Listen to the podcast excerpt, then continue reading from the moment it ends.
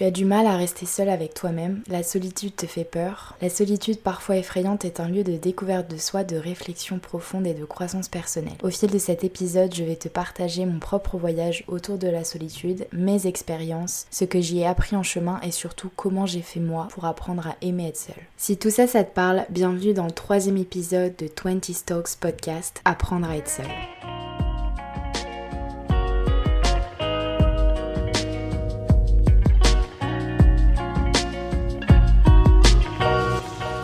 Coucou tout le monde, j'espère que vous allez toutes et tous super bien, que vous n'avez pas trop le cafard avec la saison hivernale qui nous met bien tous KO là en ce moment, qui nous rend bien tous malades. C'est vraiment une joie, c'est une période pas évidente, on a en plus récemment changé d'heure, donc il fait nuit de plus en plus tôt. C'est pas vraiment ouf pour le moral, donc j'espère que vous tenez le coup les petits loups. On va s'en sortir. Justement, ce petit podcast arrive à temps, arrive à pic pour vous aider à vous changer un peu les idées, à penser à autre chose. Aujourd'hui, je voulais aborder ce sujet de la solitude parce que on rentre en hiver, on va peut-être un peu moins sortir que cet été, on va être plus confronté à nous-mêmes et c'est justement une bonne période pour se retrouver seul et faire le point avec soi-même. Parfois, ça peut être compliqué pour certaines personnes de se retrouver seules, donc justement, on va voir dans cet épisode comment apprendre à mieux le vivre, ce que ça peut nous apporter. Mais d'abord, je me suis dit que j'allais introduire le sujet en vous racontant un petit peu mon rapport à la solitude. J'ai creusé un petit peu dans ma mémoire et d'aussi loin que je me souvienne, mes premiers moments de solitude, je les ai ressentis en primaire. Donc ça paraît assez tôt, mais c'est vrai qu'à l'école primaire, j'étais le genre de petite fille assez réservée, très timide. J'étais pas non plus sans amis, mais j'étais pas non plus la plus populaire de l'école. Donc ça veut dire j'avais quelques copains copines que je pouvais à peine compter sur les doigts de ma main, mais surtout j'avais une meilleure copine avec qui j'étais tout le temps. Mais quand cette meilleure copine, elle était malade et que les autres copains copines y jouaient avec d'autres personnes, il m'est arrivé de me retrouver seule dans la cour. Ça m'est pas beaucoup arrivé heureusement, mais c'est vraiment le premier rapport à la solitude dont je me souviens en tout cas. Et je me souviens en particulier d'une récréation où je jouais toute seule et je me sentais un peu honteuse parce que tout le monde jouait avec ses copains dans la cour. Cette récré a été particulièrement longue, plus longue que d'habitude. Je me souviens également que je faisais partie de ces gens qu'on choisissait en dernier dans les équipes de sport. Oui, oui. Et ça, c'était des gros moments de solitude parce que t'attendais juste qu'on dise ton prénom et en fait, t'étais dans les derniers à être choisi. C'est tellement humiliant quand on y pense. Mais voilà, c'est mes premiers rapports à la solitude. Et c'est drôle de se dire qu'à cet âge-là, déjà, il y avait une forme de pression de si on n'avait pas de copains à la récré, ça va être bizarre. Mais la vraie période où être seul, c'est vraiment une source d'angoisse. Et pour le coup, moi, ça me stressait au point d'en avoir la boule au ventre. C'est vraiment la période du collège. Au collège, j'avais mon propre groupe d'amis, mais beaucoup de mes amis étaient externes à la cantine. Et le mercredi, vu qu'il n'y avait pas cours l'après-midi, tout le monde rentrait le midi. Sauf que moi, le mercredi, bah, je mangeais à la cantine parce que je faisais de la gym à l'époque. Oui, oui. Et donc, comment te dire que le mercredi, c'était une vraie source de stress pour moi, de savoir si j'allais manger toute seule ou pas. J'avais ce stress de me dire que j'allais devoir faire la queue et m'asseoir toute seule dans cette grande salle de self. Et je me disais que c'était trop la honte, que c'était pas normal. Et je n'avais pas du tout envie qu'on me voit seule. Parce que oui, malheureusement, quand t'es au collège, le regard des autres compte beaucoup. On se développe grâce ou à cause du regard des autres. Et à cet âge là on n'a pas envie d'être différent. En plus de ça, j'étais dans un collège où il y avait pas mal de violence, donc il y avait beaucoup de bagarres. Et du coup, tu te faisais petit et t'avais pas envie qu'on te voit seul, parce qu'être seul, c'était automatiquement être faible, être bizarre, être en dehors des cases. Tu savais que les gens en général qui étaient seuls étaient moqués, bousculés au collège. Ouais, le collège, c'était vraiment une période pas évidente. On est tous des petits cons regroupés dans un établissement, donc euh, ça fait pas bon ménage. Et je me sentais extrêmement triste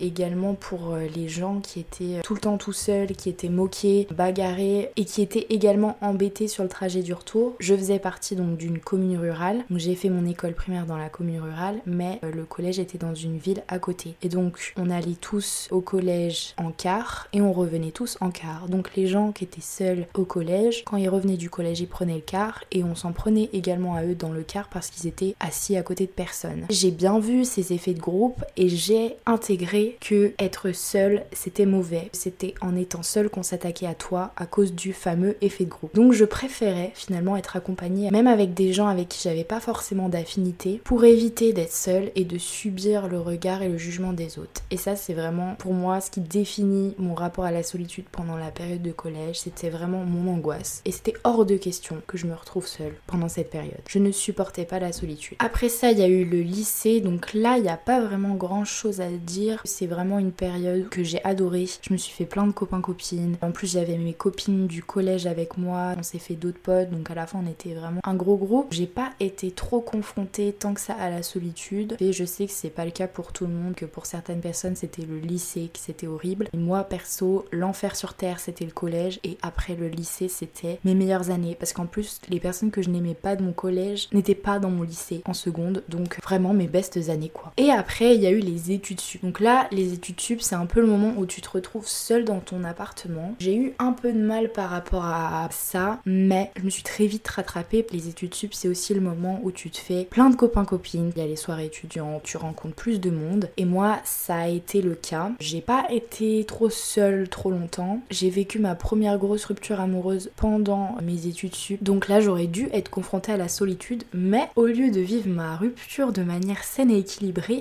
votre grande dame a de faire tout le contraire. Voilà, j'ai pas du tout écouté mes émotions et je me suis entourée d'un maximum de personnes pour me changer les idées. J'avais toujours quelque chose à faire, quelqu'un à voir, beaucoup d'activités prévues et donc je me suis jamais vraiment posée avec moi-même. Oui, de temps en temps j'étais seule dans mon appart, mais finalement j'avais toujours de la musique dans les oreilles, quelque chose à faire dans mon appart et je ne me suis jamais forcée à être seule. Je n'ai jamais été seule intentionnellement. Et donc à force de vivre comme ça, je me suis rendu compte que j'étais pas forcément plus heureuse et que j'étais pas au max. Donc j'ai eu une discussion avec une copine qui me disait justement, je pense que tu devrais peut-être commencer à passer du temps avec toi-même finalement. Mais oui, quelle très bonne idée. Tu devrais commencer à faire des activités spécialement seule pour commencer à, apprécier ta propre compagnie. Et elle m'a dit, franchement, moi je le fais de temps en temps, euh, c'est ça fait du bien quoi. En fait, je me suis rendu compte que c'est vraiment pas un truc que j'avais en tête. Je me suis jamais posée intentionnellement seule pour faire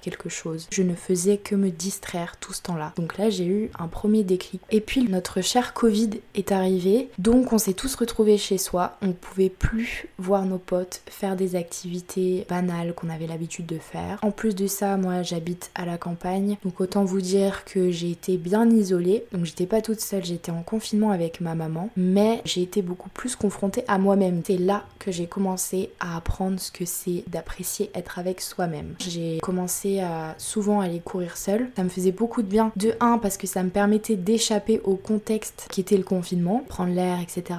Mais je pense que si j'appréciais autant courir, c'est parce que c'était comme un rendez-vous avec moi-même où j'étais dans mes pensées, dans ma course et il y avait que moi à ce moment-là. J'adorais ça. Ça me permettait vraiment de prendre du recul sur ma situation, sur ma vie personnelle, toutes les choses auxquelles j'avais pas pris le temps de penser, toutes les choses que je n'avais pas pris le temps de régler avec moi-même. Je me suis également mise à la cuisine, je pense comme tout le monde pendant le confinement, on s'est mis à cuisiner des trucs dans la cuisine. J'y trouvais aussi un peu de réconfort, donc la cuisine ça m'a aidé aussi. J'ai commencé à prendre beaucoup plus soin de moi, j'ai découvert le développement personnel, l'importance de la méditation. C'est un peu le Covid qui a initié ça, donc s'il faut retirer des points positifs du Covid, je dirais ça. Ça s'est fait petit à petit comme ça. Et après le Covid, j'ai gardé ces habitudes. J'ai commencé à me faire des restos toute seule, donc c'était un peu bizarre au début, mais après j'ai commencé à kiffer manger seule au resto. C'est genre vraiment une vibe. Si vous l'avez jamais fait, je vous conseille. Le jour où tu es capable de t'asseoir à une table de restaurant toute seule, manger et ne pas te sentir dans l'inconfort, tu as passé un vrai step. J'ai commencé aussi à aller au cinéma toute seule, à aller me promener toute seule, lire. C'était pas tout le temps comme ça, hein. forcément je voyais aussi des amis, mais j'aimais passer du temps en ma propre compagnie. C'est vraiment un cercle vertueux. Plus tu commences à avoir des moments seuls, plus tu vas avoir besoin d'avoir ces moments-là. Et il y a des moments où je me surprenais, genre après avoir fait mon sport, manger, j'étais dans mon pyjama pilou pilou chez moi, j'avais zéro problème, je n'avais besoin de personne. Il y avait vraiment une sorte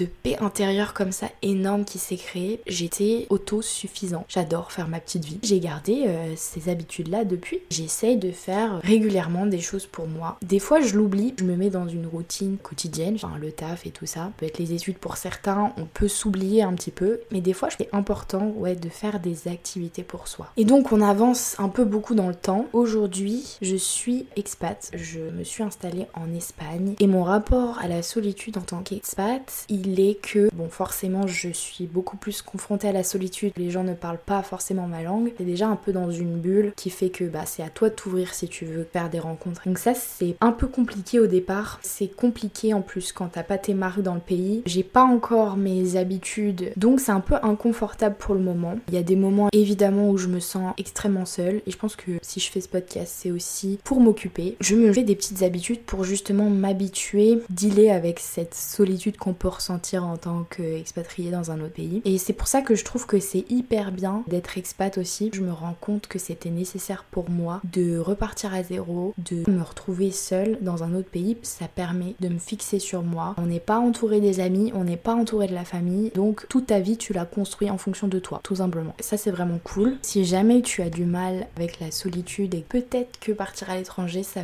peut t'aider. Déjà prendre la décision de partir seul c'est un step de malade et de travailler sur le fait d'être bien avec soi-même, d'aller soi-même à la rencontre des gens. Donc voilà, ça c'est un peu mon rapport à la solitude. Si je te pousse à être seul et si je te raconte un peu mon histoire, c'est parce que je sais à quel point la solitude peut être bénéfique. Et justement, je vais te citer des avantages qui j'espère te pousseront. Déjà, je trouve que passer du temps seul, ça permet d'apprendre à se connaître. C'est tout bête, mais on se découvre. On se remet peut-être à faire des choses qu'on n'avait pas faites depuis longtemps, ou on se lance dans des activités qu'on ne pensait jamais faire. On se met à faire des activités qui peut-être nous rendaient heureux avant et qui nous permettent de nous reconnecter à nous-mêmes. On se met à découvrir en fait on adore, euh, je sais pas moi, la poterie et on le savait même pas parce qu'on s'était jamais lancé, on n'avait jamais pris le temps de faire de la poterie euh, par soi-même. Moi perso, je me suis remise à peindre et à dessiner un petit peu. Je sais pas, ça a fait un petit truc en moi parce que je me suis rendu compte que c'était quelque chose que j'adorais faire quand j'étais petite. C'était vraiment ma passion, je pouvais dessiner pendant des heures et le fait de prendre l'initiative de le faire parce que là, à ce moment-là, j'avais un peu de temps, ça me faisait du bien. Aussi, on peut se mettre à réfléchir à certaines choses, à repenser à certaines situations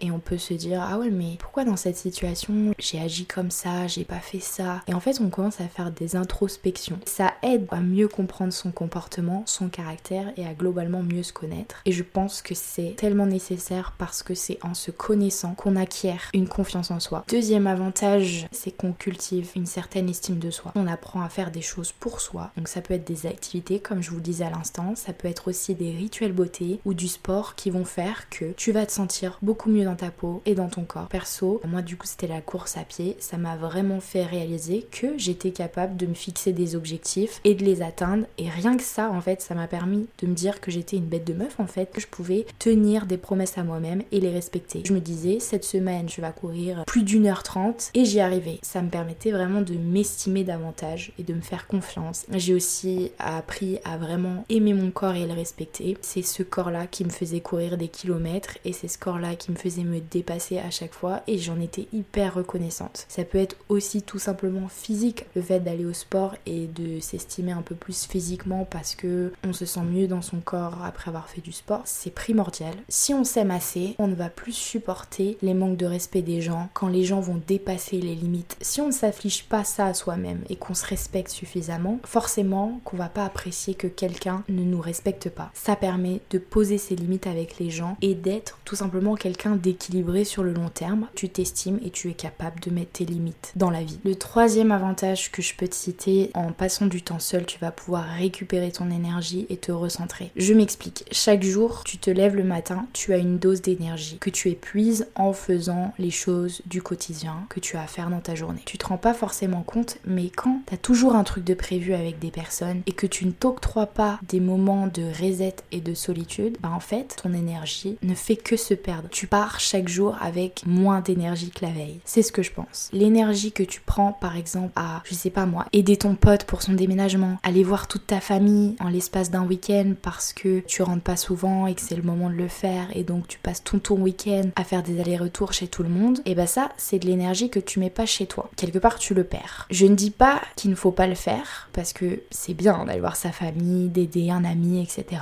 Je dis pas qu'il faut voir personne pour garder toute son énergie. Ce que je dis par contre, c'est que c'est hyper important de quand on a eu des week-ends chargés de s'octroyer aussi des week-ends où tu vas rien faire, où tu vas être off. Ce sera des week-ends pour toi, pour reset ton énergie et pour te recentrer sur toi-même. Dans ce que je dis, peut-être que les personnes introverties ou casanières verront très bien de quoi je parle parce que souvent ces personnes-là, si ça se trouve t'en fais partie, quand elles ont eu un événement social, un mariage ou un anniversaire, et eh ben ces personnes à la fin, elles ressentent vraiment le besoin de rentrer chez elles, de plus parler à personne parce qu'elles ont eu leur, quota quoi de sociabilisation. Et voilà, c'est des personnes qui ont des quantités d'énergie euh, limitées, une batterie qui s'épuise rapidement et qui nécessite d'être rechargée dans le calme. C'est un peu les Nokia de notre génération en fait. Mais en vrai, on doit être toutes capables de s'octroyer du temps chez soi au calme après avoir passé des moments entourés de personnes. Et quatrième avantage que je peux te citer, c'est que être seul, ça te permet de prendre du recul sur les événements qui t'arrivent dans la vie et de prendre des bonnes décisions pour ta vie. Tu vas pouvoir prendre des bonnes décisions parce que tu seras pas dans le brouhaha constant des gens qui t'entourent. Et si tu es constamment entouré, que tu es constamment occupé à faire quelque chose, comment tu peux réfléchir correctement? Tu ne peux pas. C'est en prenant de la distance de tout ce qui t'arrive que tu vas pouvoir te guider, que tu vas pouvoir te concentrer sur ce que tu dois faire. Et c'est le meilleur moyen de prendre des bonnes décisions finalement. Pas en étant entouré de 10 personnes autour de toi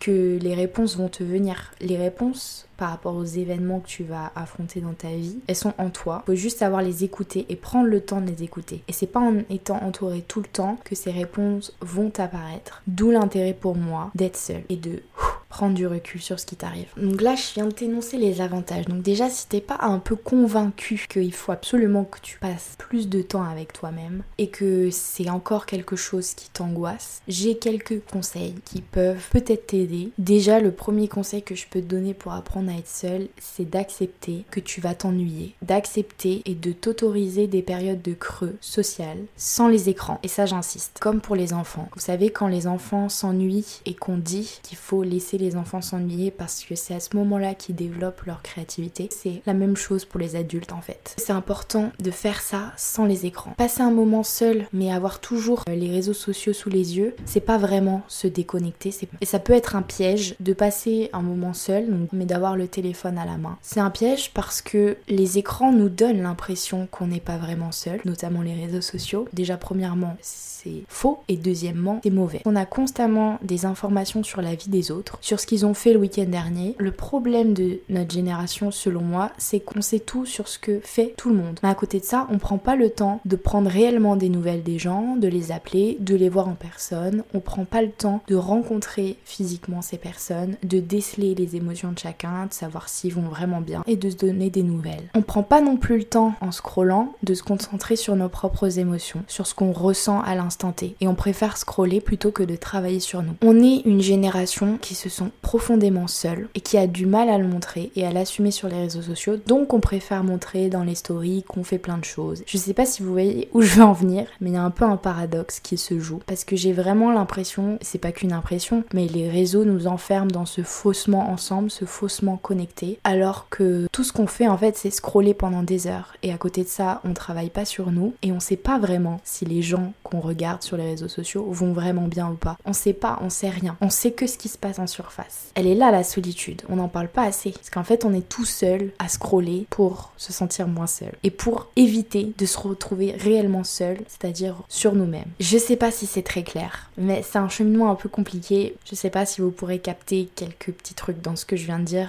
J'essaye d'être le plus clair possible. En tout cas c'est aussi pour ça que je fais cet épisode. Je trouve que notre génération est vraiment là-dedans et je voulais en parler. Pour revenir à mes moutons, il faut juste prendre le temps de s'éloigner loin des réseaux. Ça te donnera peut-être l'envie euh, d'appeler un proche au téléphone, pas de lui envoyer un DM, de l'appeler au téléphone, de lire le livre que t'as laissé sur ta table de chevet, qui est posé sur ta table de chevet en train de prendre la poussière, que t'as acheté déjà depuis plusieurs mois et que tu te promets de lire à chaque fois, que tu éteins ta lumière le soir mais que tu ne lis jamais, c'est peut-être le moment de développer ta créativité et de te dire tiens, si je me mettais au piano, tiens, si je me mettais à écrire un livre, tiens, si je me mettais à lancer ma boîte. Voilà, c'est dans ces moments-là d'ennui que peuvent venir les les meilleures idées. Les périodes de creux social, elles sont primordiales. C'est des opportunités énormes pour le futur. On le perd petit à petit dans la routine du quotidien, en regardant le téléphone tout le temps, on perd cette habitude de juste se poser et s'ennuyer un petit peu. Et cette idée, je l'ai eue quand je me suis dit, mais quand on était petit et qu'on s'ennuyait, on inventait des bêtes de jeu et on se retrouvait le soir et on s'était même pas rendu compte qu'on avait passé la journée à jouer. Tout ça là, ça venait de notre cerveau. Au départ, on s'ennuyait et on a créé des jeux de malades quand on était petit. C'est quelque chose qu'on perd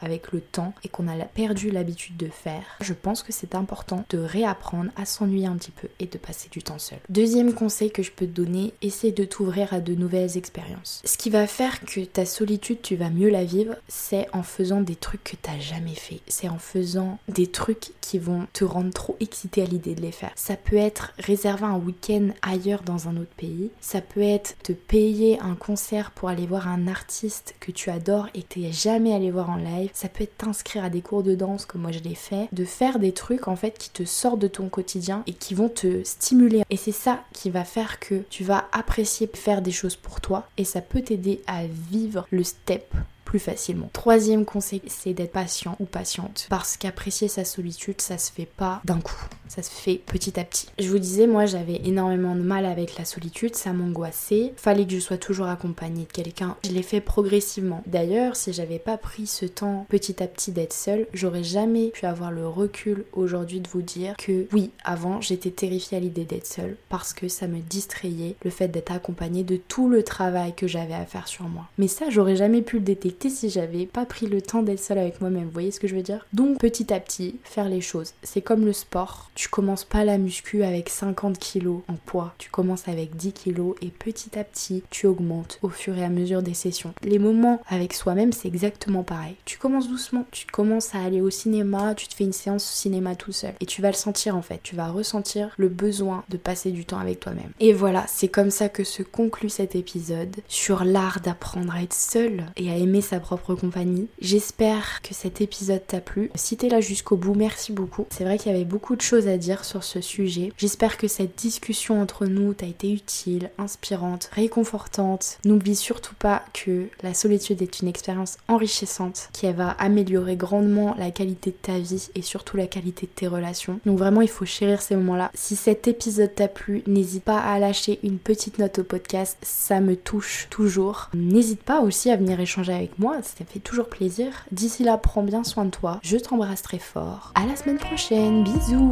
soon.